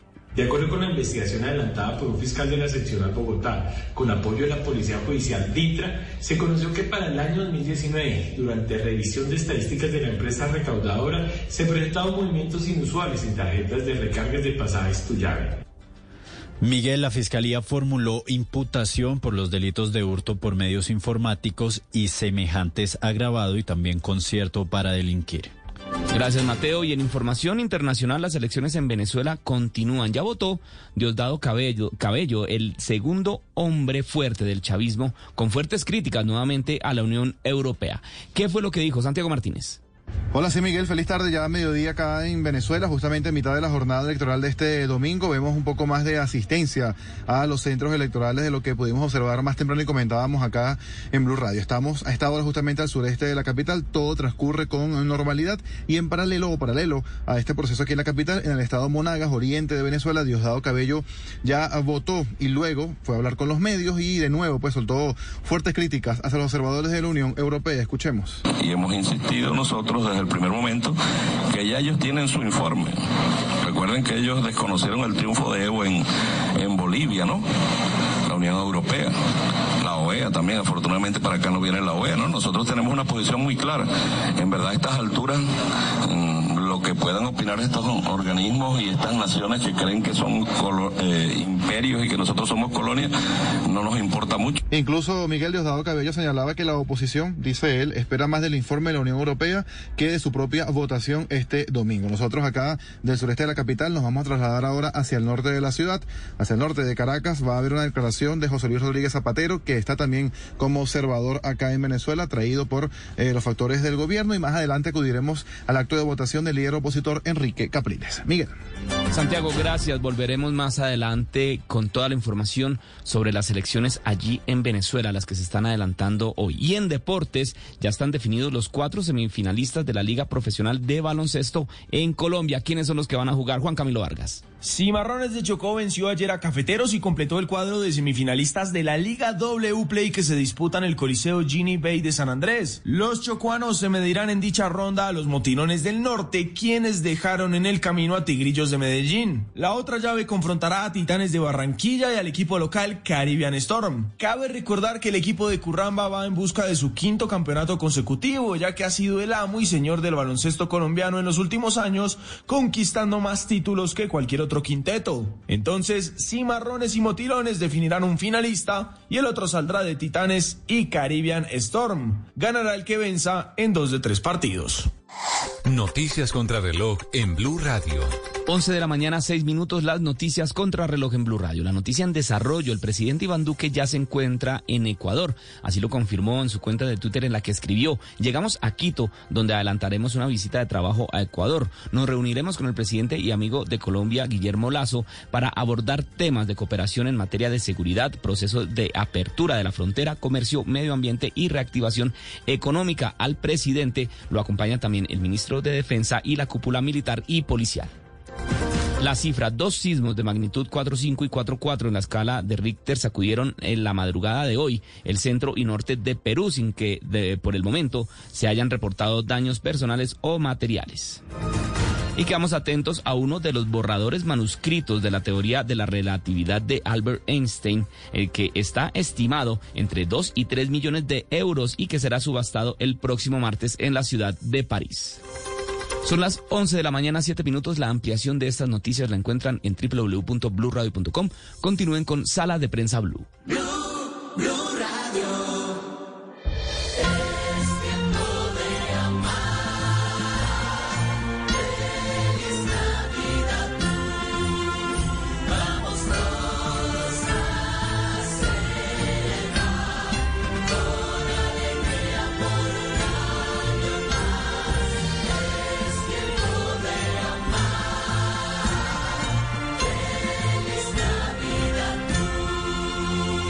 Radio, la alternativa.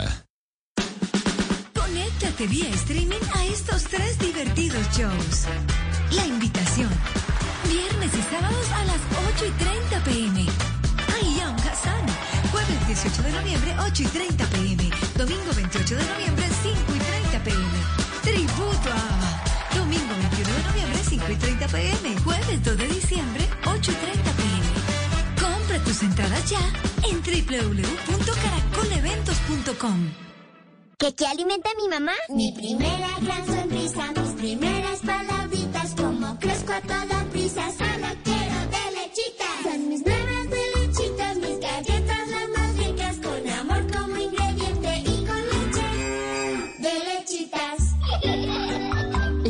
primeras galletas de tus hijos tienen que ser de lechitas, porque verlos felices te alimenta.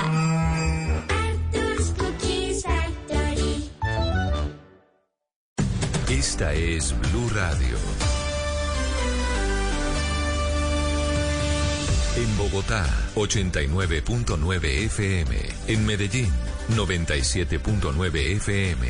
En Cali, 91.5 FM. En Barranquilla, 100.1 FM. En Cartagena, 1090 AM. En Bucaramanga, 960 AM. En Pereira y el norte del Valle, 89.2 FM. En Tunja, 103.1 FM. En Villavicencio, 96.3 FM. En Armenia, 89.2 FM. En Norte de Santander, 97.7 FM.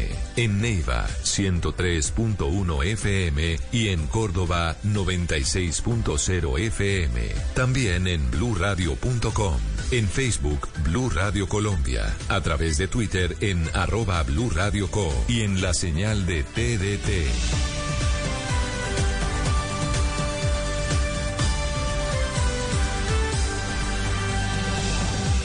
Radio, la alternativa. Opinión, análisis y mucho más aquí en Sala de Prensa Blue. Estamos de regreso aquí en Sala de Prensa Blue. Los estamos acompañando hoy domingo 21 de noviembre. Es el, eh, bueno, es el eh, tercer domingo del mes, sí. Sí, señor. Del mes que no existe. Ay, sí, el mes sin identidad, digamos. Los que cumplimos años en este mes tenemos unos problemas graves. No, pero sabe que a mí me parece lo contrario. Creo ¿Por que es una ventaja. ¿Por qué? Porque la gente no se distrae en otras fechas el día de su cumpleaños. Su cumpleaños sí tiene identidad. Por ejemplo, la gente que No, cumple en 24 de diciembre, diciembre, me parece No, no, no, terrible. Que le dan regalo, ese, ese es de Navidad. sí. Lo que, lo que Salen pasa con el cumpleaños de, noviembre es que la gente ya se está proyectando cómo va a, a- a gastar la platica en diciembre. Proyectando, ya hay de Navidad. digamos que se acorta el, el- el presupuesto para el regalo de, de usted. No sé si les pasa a los oyentes y a ustedes, mis compañeros de mesa, pero uno hace unos años, es que yo no sé hace cuánto, uno decía, estamos eh, a 21 de noviembre, uno decía, oiga, por ahí vi un árbol de Navidad, unas luces en una ventana. Ah, Ahora la pregunta es al no. revés, ¿en dónde no hay luces de Navidad en 21 de noviembre? Es que hay lugares donde no ha pasado Halloween y ya hay luces de Navidad. No, pero es que en el, bueno, díganme dónde no hay luces de Navidad. Ay, pero yo estoy de acuerdo. Navidad es tan linda que un mes es poco. Eh, un, ex- un ex compañero que teníamos aquí, Darío Fernando Patiño, decía que ojalá Navidad durara todo el año. No, Ya no tampoco sería lo Navidad. lindo que tiene es que es una época especial. Exacto. Mentira, si uno ve luces de Navidad en mayo, le puede Ay, uno sí, poder no. cascarle al que las pone. Sí, no, no, no. Sí, eso no tiene lío. Bueno, eh, seguimos hablando aquí en Sala de Prensa Blue de los temas de la semana y hay uno que sí, entre, es que no sé, es, un, es una caricatura de lo absurdo, podría decirlo así. Estamos hablando del penoso, bochornoso y lamentable espectáculo que dieron unos hombres de la Policía Nacional eh, en una guarnición de esa institución en Tuluá, en el departamento del Valle. El tema, pues obviamente, como por variar, se dio a conocer a través de redes sociales y terminó convertido en un tema diplomático. Hasta el embajador de los Estados Unidos en Colombia dijo declararse desilusionado, consternado de ver a unos policías de Colombia utilizando, por la razón que fuera, símbolos nazi. Se estaba desarrollando la semana de internacionalización en la Escuela de Policía Simón Bolívar de allí de Tuluá. El país invitado era Alemania. Y en medio de esos eventos culturales, entonces, como usted mencionaba, algunos policías estaban disfrazados eh, de Adolfo Hitler, con las insignias de los nazis, y usted dice, se dio a conocer en las redes sociales, pero en las redes sociales de la Policía Nacional, porque fueron ellos mismos quienes estaban dando parte de la realización de este evento, publican las fotos, después ya las quitan, hubo rechazo por parte de la policía, se dio un comunicado oficial, fue destituido el director de esta escuela, Simón Bolívar, de allí, de Tuluá. Rechazo también por parte del presidente Duque. Ya usted mencionó al embajador de Estados Unidos. También se pronunciaron Alemania e Israel. Todos, por supuesto, rechazando lo que había sucedido allí, que no terminamos de entender muy bien a qué o por qué razón habría esta opción, esta actividad de disfrazarse en medio de este evento cultural. Mire, el comunicado la policía dice, eh, es que esto sí es eh, eh, algo sin sentido. Dice la, la Policía Nacional, atendiendo a lo que usted dice, Juliana, Em, dice que la transformación integral de la Policía Nacional tiene como eje fundamental la promoción y respeto de los derechos humanos. Y el primer paso tiene que darse en el proceso de formación de los nuevos policías de Colombia. No tiene sentido. No tiene sentido y tampoco lo tiene para la comunidad judía en Colombia, que por supuesto se ha manifestado en contra de, estos hechos. Y el presidente de esa comunidad es Marcos Pekel, a quien saludamos a esta hora en Sala de Prensa Blue. Hola Marcos, gracias por acompañarnos. Muy buenos días, buenos días a todos, buenos días a la audiencia, sala de prensa, es un gusto estar acá con ustedes. Bueno, eh, señor Pekel, eh, sabemos por supuesto que todo lo que tenga que ver con la Alemania nazi y con el terrible, eh, digamos, eh, registro histórico del holocausto es un tema muy sensible en el mundo entero, pero especialmente, por supuesto, entre la comunidad judía. ¿Ustedes cómo analizan este episodio? ¿Lo ven como desconocimiento o como una afrenta?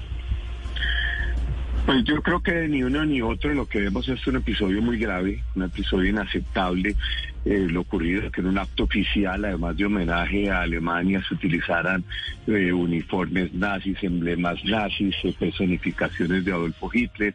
Eh, pero no sabemos eh, las razones por las cuales. En últimas fue un evento bien montado, con uniformes y con todo, que tuvo que haber tenido cierta preparación, pero la misma gravedad del evento fue reconocida por la policía que aspiró el comunicado al que ustedes hacían referencia ahorita, no solo rechazando lo que ocurrió, sino también eh, destituyendo al director de la escuela y pidiéndole disculpas a la comunidad judía. Creo que un evento de eso no tiene cabida en la sociedad, no tiene cabida en nuestro país. Señor Pekel, dice la policía que en medio de este intercambio cultural se trataba de un ejercicio pedagógico. Quisiera que nos contara usted cuál es la perspectiva desde esa pedagogía de la historia, de lo que sucedió, del conocimiento que debemos tener todos los seres humanos de estos hechos trágicos. ¿Cuál debería ser el enfoque desde su perspectiva, desde el cual la policía hiciera pedagogía sobre estos asuntos históricos a los miembros de la institución? Sí, es muy importante lo, que usted dice. Obviamente que el holocausto constituye el mayor crimen cometido en la historia, una, un exterminio sistemático, industrializado, llevado a cabo por la principal potencia, una de las principales potencias del momento, donde todo un pueblo fue conducido en trenes a cámaras de gas o a bosques donde eran eh, asesinados. Y de los nueve millones de judíos que había en Europa, seis fallecieron en el holocausto y la pedagogía que hay que hacer es cómo el discurso de odio, si no se detiene a tiempo, si las palabras no se detienen a tiempo, se vuelven hechos y los hechos de eso se vuelven lamentables, como fue lo que ocurrió en el holocausto. Creo que la pedagogía del holocausto está en mora de ser instaurada en Colombia, ya lo es en muchos países y consideramos que ese es el camino y la lección que se debe aprender de lo ocurrido en Tuluá. Mire, ahí hay un tema también, Marcos, que, que lo pone a pensar. Independientemente de que haya sido un acto de torpeza, de ignorancia, de, lo que usted quiera, de, de creatividad, entre comillas, esa creatividad, estamos hablando de una de las instituciones más grandes y más serias de Colombia. Si eso pasa ahí, ¿qué puede uno esperar que pase en otros sitios? Bueno, Juan Roberto, no lo sabría, pero lo que usted dice es cierto. La Policía Nacional es una, es una, institución emblemática. Les debemos muchísimo a los policías de Colombia.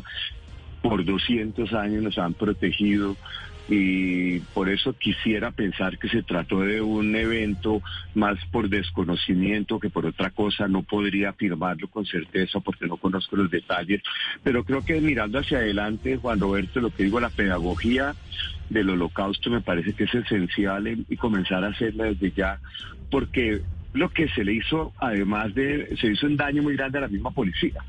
Eh, las ofensas eh, que, que fueron objeto de la comunidad judía y en la misma eh, República Federal de Alemania y, e Israel eh, ya fueron respondidas y sin embargo el daño a la policía es es, es importante y es el que la institución debe acometer en este momento eh, de la forma en que lo dijimos, haciendo la pedagogía correcta y la pedagogía del holocausto. Y, y creo que ese es el camino que deben tomar. Es- eso, eso que usted dice es cierto al final del camino, Marcos. No podemos crucificar a toda una institución y a todos sus hombres y mujeres por la torpeza y no sé qué otro calificativo usar de, de unos pocos y que, mire, terminó con la, con la, con la baja de un alto oficial. Pues Marcos, como siempre, un gusto saludarlo y gracias por estar en Sala de Prensa Blue.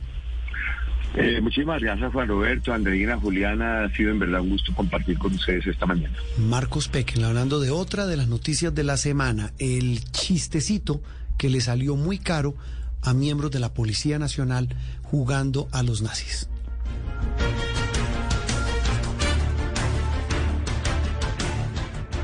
Interactúe con nosotros a través de Twitter con el numeral Sala de Prensa Blue.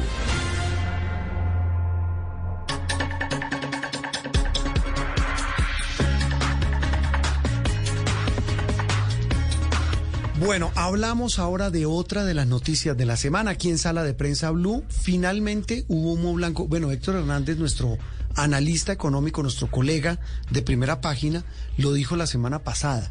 Dijo, entre jueves o viernes, la superintendencia financiera da luz verde a la operación, a la oferta pública de acciones, es decir, a la, al ofrecimiento que hizo el grupo Gilinski con un grupo inversionista de Emiratos Árabes, de Abu Dhabi, para ser más exactos, por eh, un paquete accionario de un paquete de acciones de Nutresa, la empresa del grupo empresarial antioqueño. Sí, señor. Este es tema en el que nos toca sacar la libreta, volver a tomar apuntes. Aquí la tengo, mira. Aquí, aquí Aquí estamos, ir mira. muy concentrados porque es un tema que desde la semana pasada con, con Héctor estamos tratando de entender porque es bastante complejo. Esta semana ya entonces la superintendencia, después de que el grupo presentara las garantías y bueno, Sol ya nos va a hacer el resumen de, de lo que Sí. sucedió, entonces aprueba esa oferta pública de adquisición y se espera entonces pues que ya los oferentes publiquen esos avisos respectivos de la oferta, pero Sol nos va a explicar eso qué significa y qué sigue, porque aquí seguimos ¿verdad? estudiando. Que Héctor no venga a hacernos el examen. No, que no venga a corcharnos. Todavía, porque aquí seguimos entendiendo. Andreina le decía, ¿se atreve a dar un concepto, un pronóstico de lo que viene? No, pues eh, toca mirar cómo van a ser las negociaciones porque entendemos que esta Esa es es una empresa. Mm. exacto, tiene una empresa que tiene el 53% de participación del mercado nacion, en el mercado nacional. Eh, es una empresa, digamos, es un- la joya de la corona del grupo empresarial antioqueño y no sabemos si ellos están dispuestos a ceder la mitad de su participación a, a esta al grupo pues Gilinski y el Royal Group de Abu Dhabi. Así que habría que ver y Sol nos dará luces de, de qué es lo que viene. Sol Suárez ha estado eh, al frente de esta cobertura Noticias Caracol. Le robamos un instante de su fitness, de ejercicio el fin de semana. Sol, buenos días, feliz domingo. Suelte la, colchoneta del ejercicio y, y regálenos unos instantes a nosotros y a nuestros oyentes y televidentes de Sala de Prensa Blue eh, para que nos cuente exactamente qué viene esta semana con esa decisión de la superfinanciera. Sol, buenos días. Bueno, buenos días a todos. Qué delicia levantarnos este domingo con esta noticia. ¿Y por qué delicia? Yo no, entiendo- no le entiendo por qué la delicia. Son las pasiones de cada uno. Ah, bueno, asado, Sí, pues sí, eso le digo yo a mi hermana, ella es administradora y eso es feliz en ese Excel y yo la miro y digo, ¿usted ahí qué hace? Y ella Pues- es feliz. Exactamente lo mismo le pasa a Sol, ella está Mire. feliz, Dice, apasionada "Oh, con este tema. máximo". No, Sol- Esta noticia para ella es, Es la como locura. si fuera un reggaetón. Para Sol ponerle usted un reggaetón a un chino de uno, para ella usted le dice, eh, eh, y, y lo estruja uno, y le dice, jefe, salió la OPA. Entonces yo le digo, y me dice usted, es una emoción, pues así, qué delicia. Bueno, cuéntenos de esa delicia, esa delicia en qué va a terminar.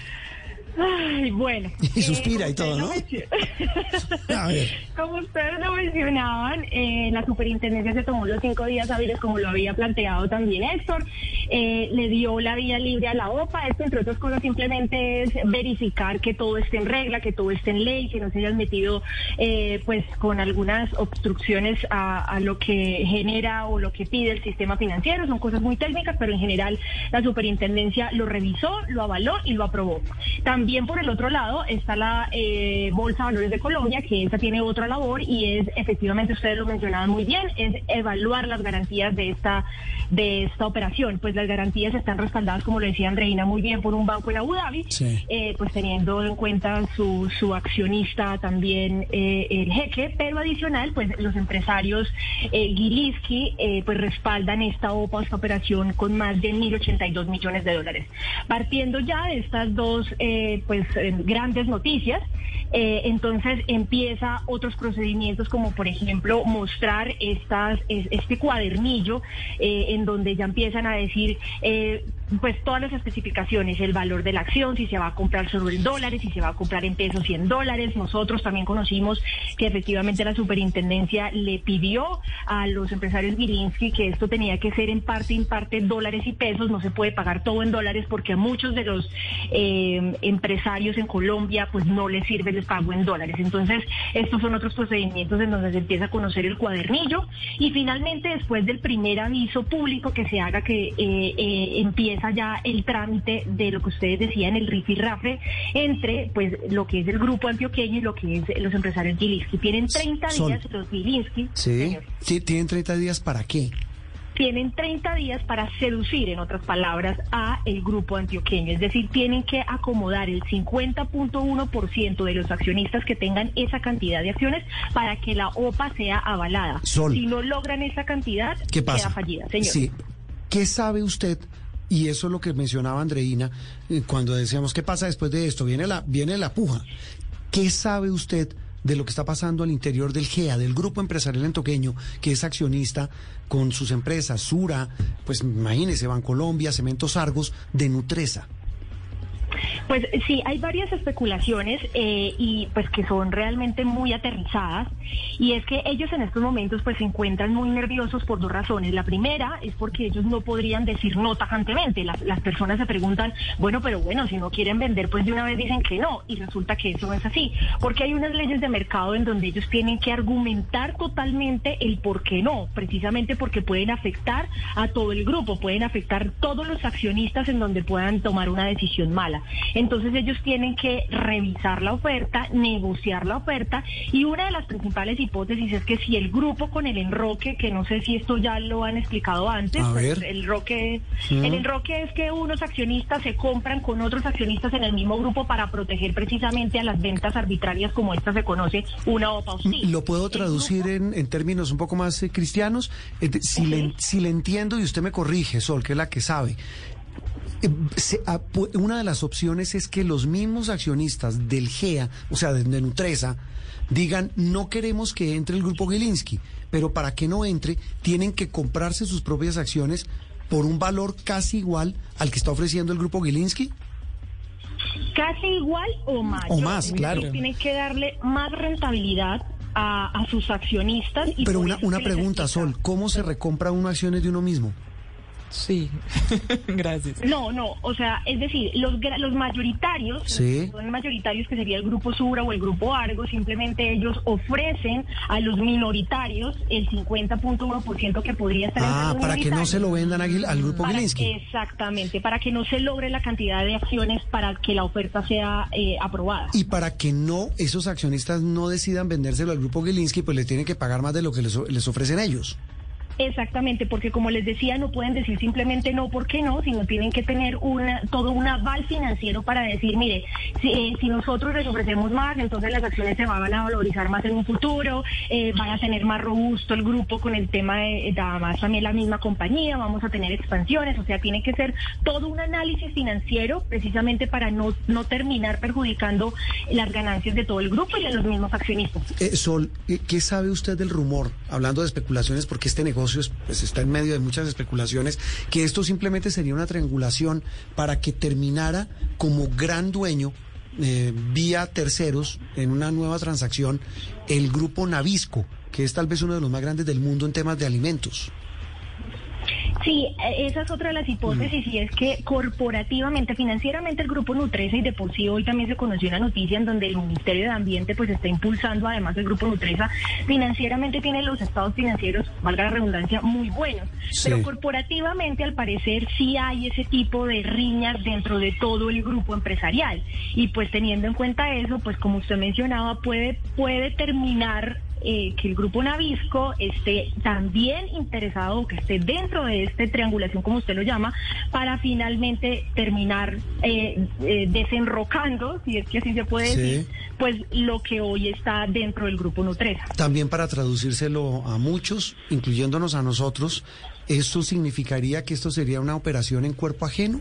Es decir, Gilinski y los señores de Abu Dhabi comprarían ese paquete accionario y en un tiempo prudencial se lo revenden al grupo Navisco? Sí, más o menos así sería exactamente. Pues muy bien, doña Sol, ¿pasamos el examen o no? No, pero perfectamente. No, ah, pero, para que vaya viendo. Pero ella, Sol, de verdad, pues tiene que, pensar en la docencia. Es decir, pero para Dummies nos lo puso clarísimo, es que, tiene, que ser así, si no, no trabajaría en Caracol. Le toca. Gracias, Muy bien, Solecito. Descanse. Feliz domingo. Seguimos pendientes. Un abrazo. Sol Suárez hablando de otra noticia de la semana, el avance del negocio de la década, el de Nutresa, en Colombia. Estás escuchando Sala de Prensa Blue.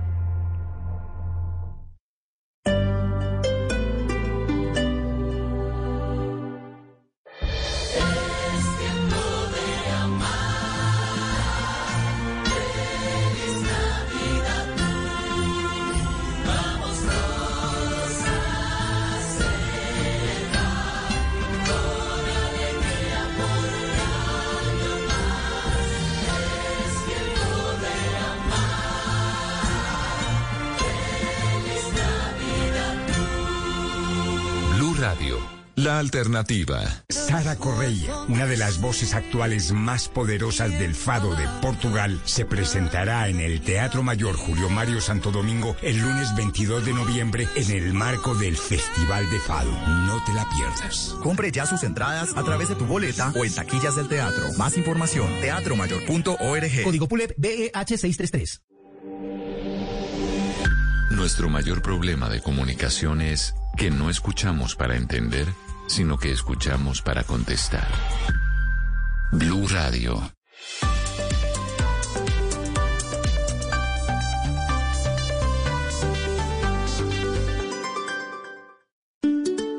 Una familia es como una fábrica de galletas. Los más grandes se encargan de traer a casa los mejores ingredientes con generosidad. Luego, con mucho amor, se dividen las tareas. Cocinan, otros van probando, algunos están al frente del horno siempre. Y los más jóvenes se encargan de servir la mesa para disfrutar todos unidos esas delicias. Eso somos, una familia que sabe hacer galletas. Arthur's Cookies Factory. Estás escuchando Blue Radio. Comparte tiempo con tus seres queridos en esta tarde perfecta para ver tu película favorita junto a ellos. Es tiempo de cuidarnos y querernos. Banco Popular. Hoy se puede, siempre se puede. Sí, señor Rodríguez, su crédito ha sido aprobado. A Oscar y todas las personas que trabajamos en el Popular nos mueve el propósito de estar siempre contigo con las mejores opciones para hoy y el futuro. Así vivimos el efecto positivo. Conócelo en bancopopular.com.co. Banco Popular. Hoy se puede. Siempre se puede. Somos Grupo Aval. Vigilado Superintendencia Financiera de Colombia. Estás escuchando Sala de Prensa Blue. Estamos como siempre, repito, con el mayor de los gustos aquí en Sala de Prensa Blue, acompañándolos como todos los domingos hasta el mediodía. Ya después del mediodía vendrá el resto de la programación habitual, tanto de Blue Radio como de Noticias Caracol ahora nuestra plataforma digital.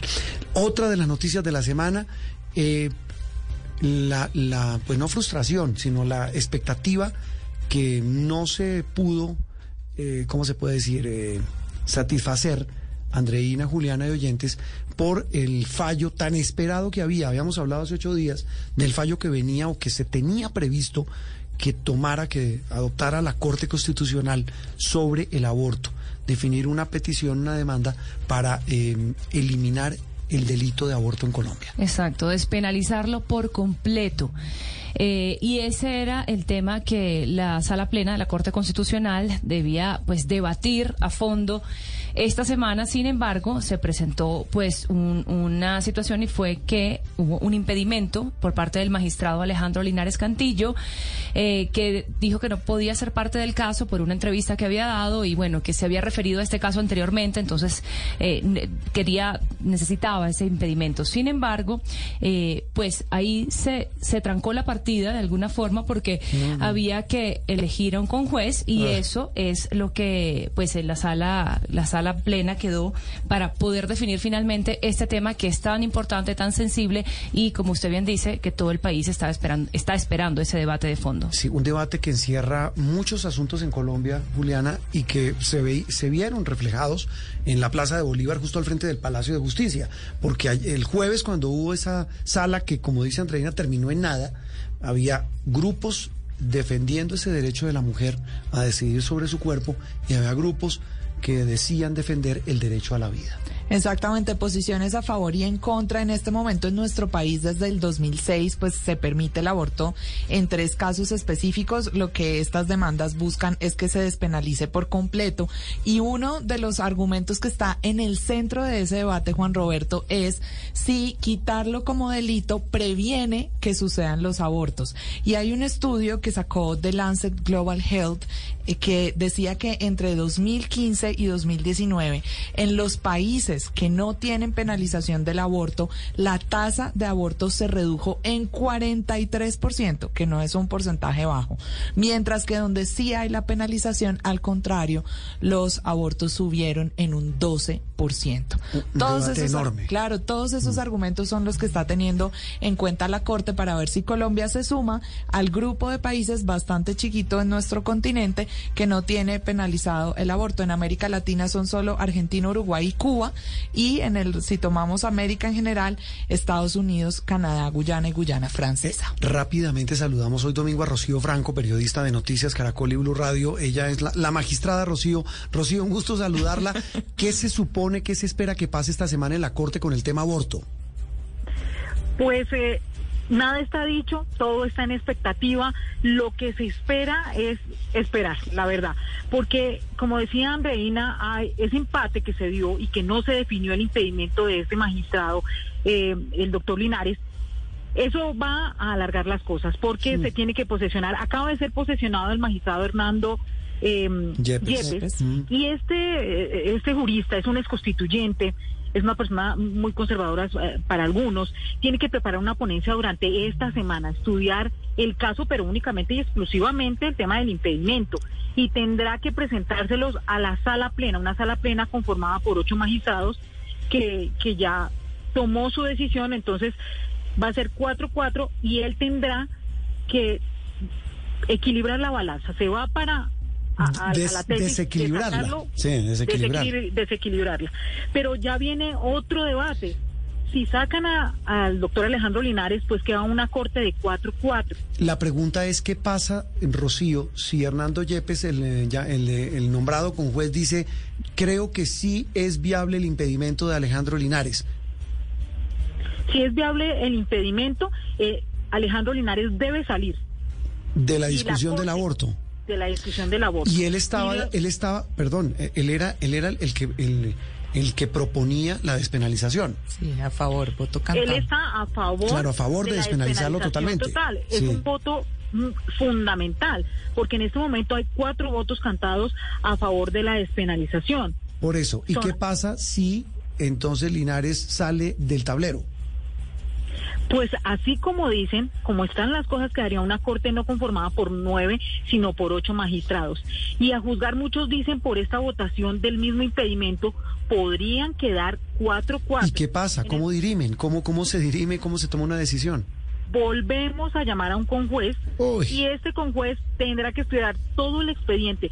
Solamente él tendrá que leer cerca de 200 intervenciones de la ciudadanía, El concepto de la Procuraduría, las pruebas que ha pedido la Corte. Casi que comenzar de cero, eh, este, este jurista tendrá que analizar todo el expediente para formarse una opinión, hacer parte de la sala y emitir también su concepto. Así es. La dejamos, gracias. La seguimos, eh, la seguimos llamando. Feliz domingo para todos. Gracias. Rocío Franco Fonseca, aquí en Sala de Prensa Blue. Esto es Sala de Prensa Blue.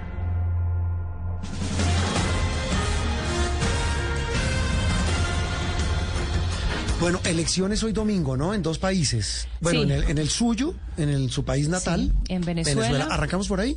Arranquemos por ahí. Eh, eh, eh, eso, eso es como una pantomima. Bueno, debo decir que eh, obviamente las condiciones, como en las últimas elecciones en Venezuela, no están dadas para que sean unas elecciones democráticas, pero son las primeras en muchos años que tienen observación internacional. ¿Qué eligen?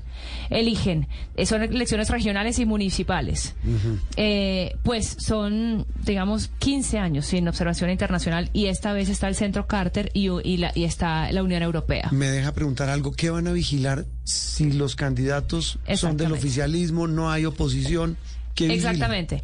Pues ya sabemos que ha habido pues durante muchos años una persecución tremenda y que los partidos políticos de la oposición se han atomizado completamente, no hay una unidad, están están participando hoy en vez de tener candidatos unitarios eh, por la oposición varios candidatos para un para, para una región, lo que lo, lo cual por supuesto hace que los esfuerzos Mm. se debiliten. Entonces, eh, además de eso hay una o sea, ya está cantado, el abstencionismo va a ser gigante. Eso es hoy domingo. Ya en instantes hablo de las otras elecciones, las de Chile. Seguimos hablando de reactivación. Juliana, sí, en señor, Colombia. vámonos, vámonos para Cali, porque vea, después de que a principio de este mes el ministro de Hacienda, José Manuel Restrepo, dijera que nosotros somos un ejemplo para el mundo en materia de reactivación, todas las ciudades de nuestro país quieren por el bien de todos, que eso sí sea verdad y que no sea solo una sacada bandera del ministro. En Cali, Paula Gómez nos cuenta cómo se preparan los gremios para esta temporada de fin de año. La pandemia por el COVID-19 que inició en el 2020 y el paro nacional del 2021 sin duda alguna fueron los enemigos más grandes de la economía en Cali. La crisis sanitaria provocó la pérdida de más de 344 mil empleos entre los meses de abril y junio, mientras que las manifestaciones que llevaron consigo bloqueo de vías y fuertes disturbios dejaron sin empleo a 25 mil personas. Trabajaba como guardia de seguridad en una discoteca y como tuvieron que cerrar, pues me quedé sin trabajo. Hasta ahora no, no, no he podido conseguir nada y lo que me tocó hacer es ponerme a vender tapabocas. Yo trabajaba en un restaurante con todo lo del COVID y demás, cerró, el desespero nos apoderó de la situación, decidimos emprender en familia y hoy por hoy tenemos nuestro propio negocio que es arepas quesuritas. La temporada de fin de año sin duda alguna es la esperanza más grande para los comerciantes porque históricamente noviembre y diciembre son los meses en los que los ciudadanos hacen más compras, salen más establecimientos, pero además porque la ciudad será epicentro de grandes eventos como los Juegos Panamericanos Junior Junior, el Festival Petronio Álvarez y la Feria de Cali, en los que se espera la llegada masiva de extranjeros. Edwin Maldonado es el director del Comité Intergremial del Valle del Cauca. Ya varios sectores están recuperando la, la dinámica productiva, lo que es el turismo, el entretenimiento y gastronomía. Ahora presentan cifras muy favorables, también el sector hotelero. Para impulsar la economía gastronómica se lanzó la campaña Buen Provecho que busca que los ciudadanos vayan a comer a todos los restaurantes de la ciudad. Pedro Bravo es el secretario de Desarrollo Económico del departamento. Vamos a estar en las pantallas de Cine Colombia, entonces cuando la gente va a ver su película ve un cortometraje previo y cuando va a ver, uy, buen provecho por el Valle de Cauca. Sin embargo, este gremio no está muy contento con los diferentes protocolos que han establecido las autoridades, como es el caso de la exigencia del carnet de vacunación para el ingreso de los ciudadanos a los establecimientos. Inclusive se ha convertido en motivo de peleas. Dani Prado es el presidente de Acodresa en el Pacífico. Esto básicamente perjudica y rompe como tal contra el buen desarrollo de la recuperación económica que venimos llevando hasta ahora, que a su vez pues había generado empleo. Pero lo que hacemos con esto es que pues pasamos de tener un día con situaciones de discusiones a las entradas de los establecimientos, en unos casos con agresión física. Otro gremio que se vio gravemente afectado fue el de la rumba, que ahora tiene todas sus expectativas en la temporada de Sembrina, que por ley es en la que más se azota baldosa. Manuel Pineda, presidente de Asobares. Nos están cancelando masivamente las reservas para los establecimientos, sobre todo porque nos dicen que dentro de un grupo que va a asistir a un establecimiento de pronto hay una persona que no tiene su certificado y pues tenemos mucho temor de la clandestinidad, de que inicien las personas a quedarse en sus casas en estas fiestas. Los jóvenes emprendedores entre los 18 y 28 años del Valle del Cauca también tienen oportunidad y para ello se abrió la convocatoria del programa Mi Futuro, en el que se les dará capital semilla para que puedan apoyar con tranquilidad a este proceso de reactivación. Jimena Toro es la secretaria de Desarrollo Social y Participación del Valle. Hasta el 22 de noviembre se pueden inscribir jóvenes que tengan emprendimientos, unidades de negocio, se les va a dar capital semilla. Los artistas también tendrán su oportunidad de brillar. Para esta temporada, 600 de ellos, entre bailarines y cantantes en Cali, se van a encargar de acompañar a la ciudadanía en restaurantes, discotecas y diferentes espacios públicos. Esto a través de un contrato con la alcaldía, cuya inversión será de mil millones de pesos. Muy bien, y eso, pues hablando de reactivación, el viernes, casi en la noche, el presidente Duque eh, anunció que para que haya esa reactivación segura, estamos hablando de vacunación, dijo lo siguiente, a partir del primero de diciembre se va a pedir el carnet de vacunación no solo al que tenga una dosis, sino al que tenga el esquema completo. Tiene que tener usted las dos dosis en el Esa caso de... Eso incentiva, incentiva eh, la protección, lo que decía nuestra compañera de Cali, para que no haya embuchados, no haya gente que diga, no, yo presento el carnet solo con una dosis. Y no lo han pedido para el tercero, pueden incluso llegar a pedir con el... Sí, claro, cuando ya la, la mayoría de la población tenga esa tercera, pero sabe que es difícil de verificarlo del carnet también en la práctica, en la logística es difícil. Sí, habrá que ver con el tema de si usted puede cargar la foto en el teléfono. En Bogotá se permite, en otras ciudades no. Eh, Andreina, hablamos de elecciones en Chile, el otro país que está hoy de jornada electoral. Bueno, Chile está hoy en, en una jornada electoral muy interesante porque no hay no se tiene idea de lo que va a pasar. Eh, las encuestas, como en muchos países, están bastante desprestigiadas. Estas son elecciones presidenciales. Son presidenciales. En primer lugar, eh, de las preferen en los sondeos está José Antonio Cast, es el que llaman de la ultraderecha, aunque él se niega de ser de ultraderecha. Lo cierto es que es un nostálgico de, de Pinochet. Es una persona que defiende la dictadura de Pinochet y sus y, y según él, pues sus alcances, sus logros. Es una persona que tiene unas políticas supremamente complejas. Eh, las minorías están en, en riesgo. eh, de- se- el Ministerio de la Mujer pretende suprimirlo. Eh, también los derechos de las víctimas. eh, ¿Y es el favorito en las encuestas? en las encuestas es el favorito. Es, es un póngase un Trump, un Bolsonaro. Es Pero un- mire, mire una cosa, eh, Andreina, lo curioso es que con todo lo que pasó en Chile, donde hubo una jornada de marchas hace dos años, miren lo que derivó en una constituyente. De hecho, dicen muchos que lo que pasó en Chile contagió a Colombia y a otros países de la región. Uno creería que sería la izquierda la que tuviera, eh, digamos, mayor opción Exacto. por las ganas de cambio de muchos Hay en que Chile. ver si Por eso me sorprende lo de que el- gane este otro señor. el llamado de las calles es igual de potente, eh, es igual de estruendoso en las urnas. Porque en el segundo lugar, pero digo, las encuestas están muy desprestigiadas, todo puede pasar, por eso es que está de infarto las elecciones. En claro, el segundo pero lugar, además porque él gana, pero más de la mitad de los chilenos está en la categoría indecisos, por eso es que no se sabe qué va a pasar. Entonces, en el segundo lugar está Gabriel Boric, que es del Frente Amplio, y este sí es la persona, esta sí es la persona que simboliza todo lo que tiene que ver con la protesta social.